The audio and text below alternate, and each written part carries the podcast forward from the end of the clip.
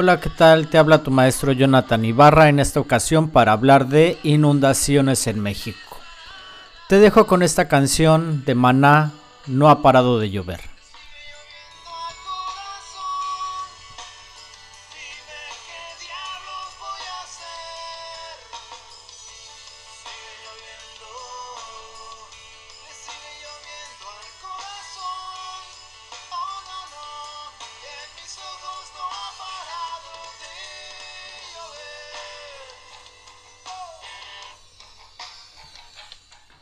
Muy bien, te invito a que abras por favor el archivo que envía tu profesor a la plataforma Moodle o bien que también está compartido en la clase en Zoom.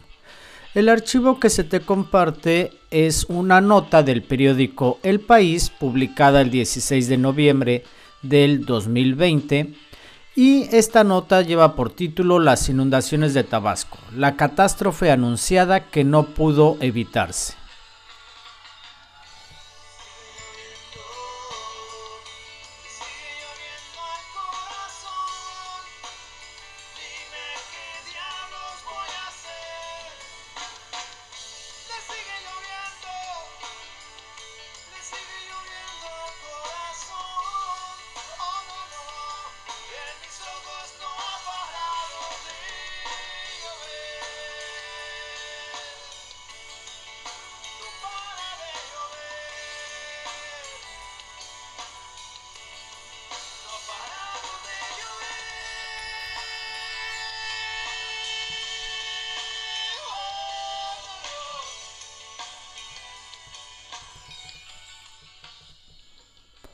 Bueno, muy bien, vamos a dar lectura a el texto que envía tu profesor. Esta eh, lectura nos invita a pensar y a reflexionar sobre las inundaciones en nuestro país con un tema sumamente actual de algo que está sucediendo en el sur del país, específicamente en el estado de Tabasco, con inundaciones que están afectando a cientos de personas. Leamos qué es lo que dice aquí sobre las inundaciones. Te invito a que sigas la lectura conmigo.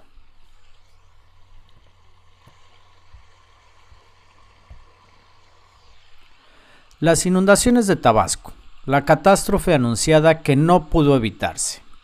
Los desastres naturales en el sureste de México dejan una estela de violaciones a derechos humanos, acusaciones de corrupción y reclamos por malos manejos. El presidente de México, Andrés Manuel López Obrador, señalaba por la ventanilla de un helicóptero militar cómo el cauce del río Carrizal se partía en dos. Teníamos que tomar una decisión, explicaba el mandatario durante un sobrevuelo por las zonas más afectadas por las inundaciones en Tabasco, su estado natal, en el sureste del país. Cerrar las compuertas de la presa en el brazo derecho del caudal aseguraba que Villahermosa, la capital estatal, no se inundara por completo, pero también implicaba que saliera más agua al río Samaria, que pasa por comunidades indígenas en la periferia de la zona. Desde luego se perjudicó a la gente de Nacayuca, zonas chontales, los más pobres, reconocía el pasado fin de semana López Obrador tuvimos que optar entre inconvenientes.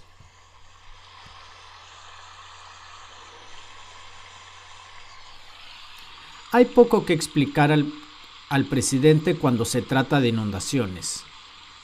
Como un 60% del territorio es llano y susceptible a los desbordamientos de los ríos, los tabasqueños han tenido que lidiar con este problema desde que tienen memoria.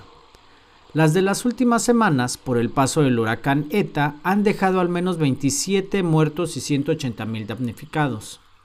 Las de hace 10 años afectaron a 130 mil personas. Las de 2007 asolaron a más de un millón de habitantes, tres cuartas partes de la población. En cada ocasión surgen las mismas preguntas sobre si se pudo haber hecho algo más para evitar el desastre y cuando baja el agua se desentierran las políticas fallidas, las promesas no cumplidas y, sumas millonarias de dinero que nunca llegaron a la raíz del problema. Hay denuncias de violaciones a derechos humanos, acusaciones de corrupción y reclamos por malos manejos de las autoridades federales, estatales y municipales. Cada año llegan las lluvias y los ríos desbordados siguen apareciendo. Los primeros registros de inundaciones en Villahermosa datan del siglo XVI y el ciclo pluvial de Tabasco se identificó desde finales del siglo XIX. Se detectó además que el problema era cíclico. Cada 10 años, más o menos, el problema es más grave. Coinciden académicos y organizaciones civiles. El agua fluye en la región desde siempre, una planicie en la que desembocan los dos ríos más caudalosos en el país, el Grijalba y el Usumacinta, que se forman en las partes altas de Guatemala y representan una tercera parte del agua dulce que corre por México. Es el estado donde más ha llovido en los últimos 30 años, según esto la Comisión Nacional del Agua, con agua. Y este ha sido además el año más lluvioso del último lustro, según datos oficiales.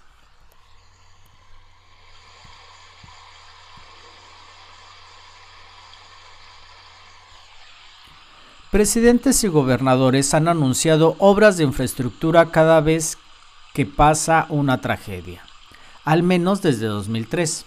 La construcción de la compuerta de El Macayo, a la que se refería López Obrador durante su sobrevuelo, fue anunciada en 2009 durante el gobierno de Felipe Calderón en respuesta al desastre de 2007.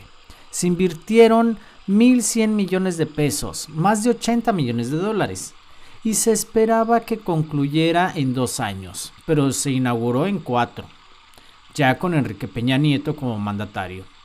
Organizaciones civiles denunciaron que la obra ya estaba contemplada desde la presidencia de Vicente Fox, por lo que existe en el tiempo de construcción a más de 11 años.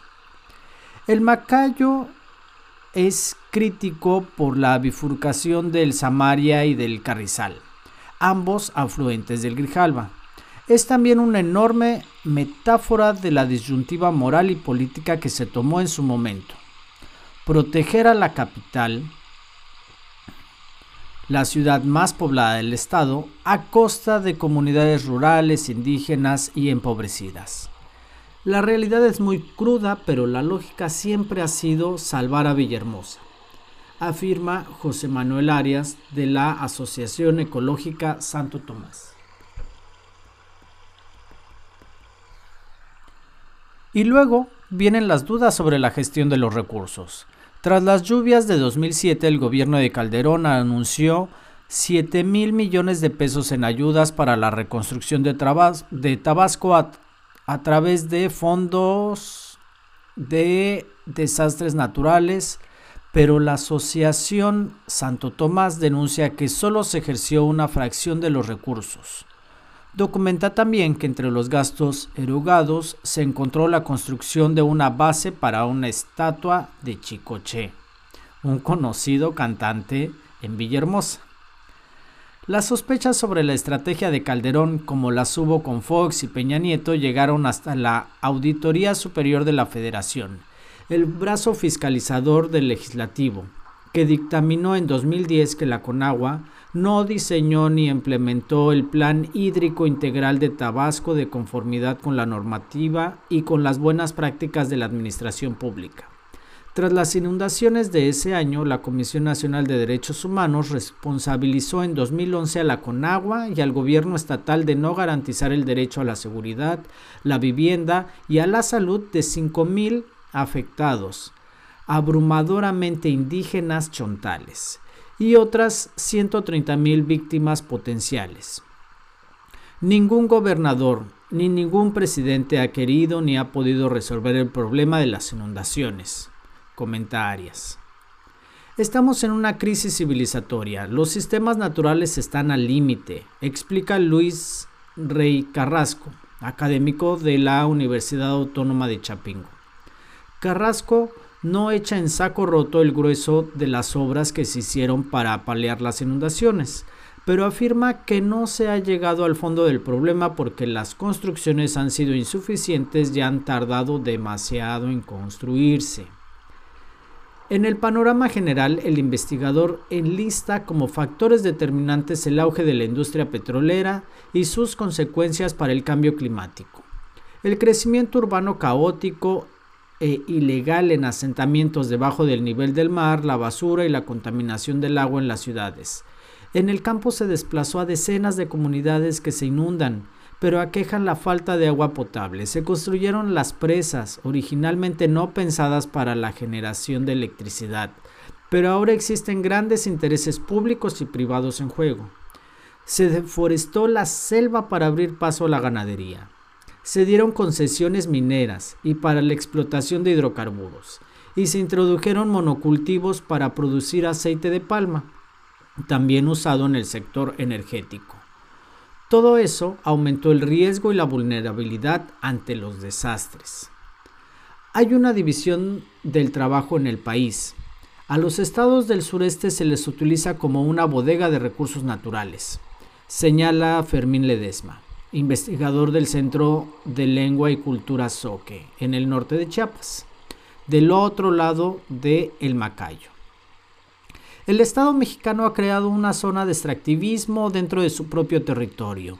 Hoy vemos las consecuencias, agrega Ledesma, que acusa el abandono y saqueo de las comunidades más afectadas por el derroche medioambiental. Hay más de 20 municipios afectados por las lluvias en Chiapas. Hay un fracaso en la política de protección del Estado mexicano. Amurallar Tabasco contra el agua no es la solución al problema, insisten los especialistas. No hay una visión de cuenca, incluso transfronteriza, que contemple a Guatemala. Las inundaciones seguirán llevando al límite a la marginada frontera sur. El gobierno de López Obrador está por presentar el plan contra la emergencia en Tabasco. El cuarto en cuatro sexenios. Debajo del agua está el fondo del problema. El Fonden ha desaparecido por sospechas de corrupción. Esta administración sigue apostando por megaproyectos como la refinería de Dos Bocas, también en Tabasco.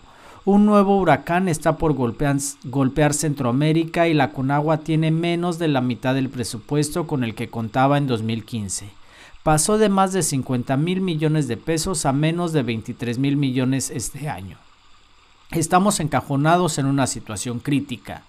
No hay alternativas en el corto plazo.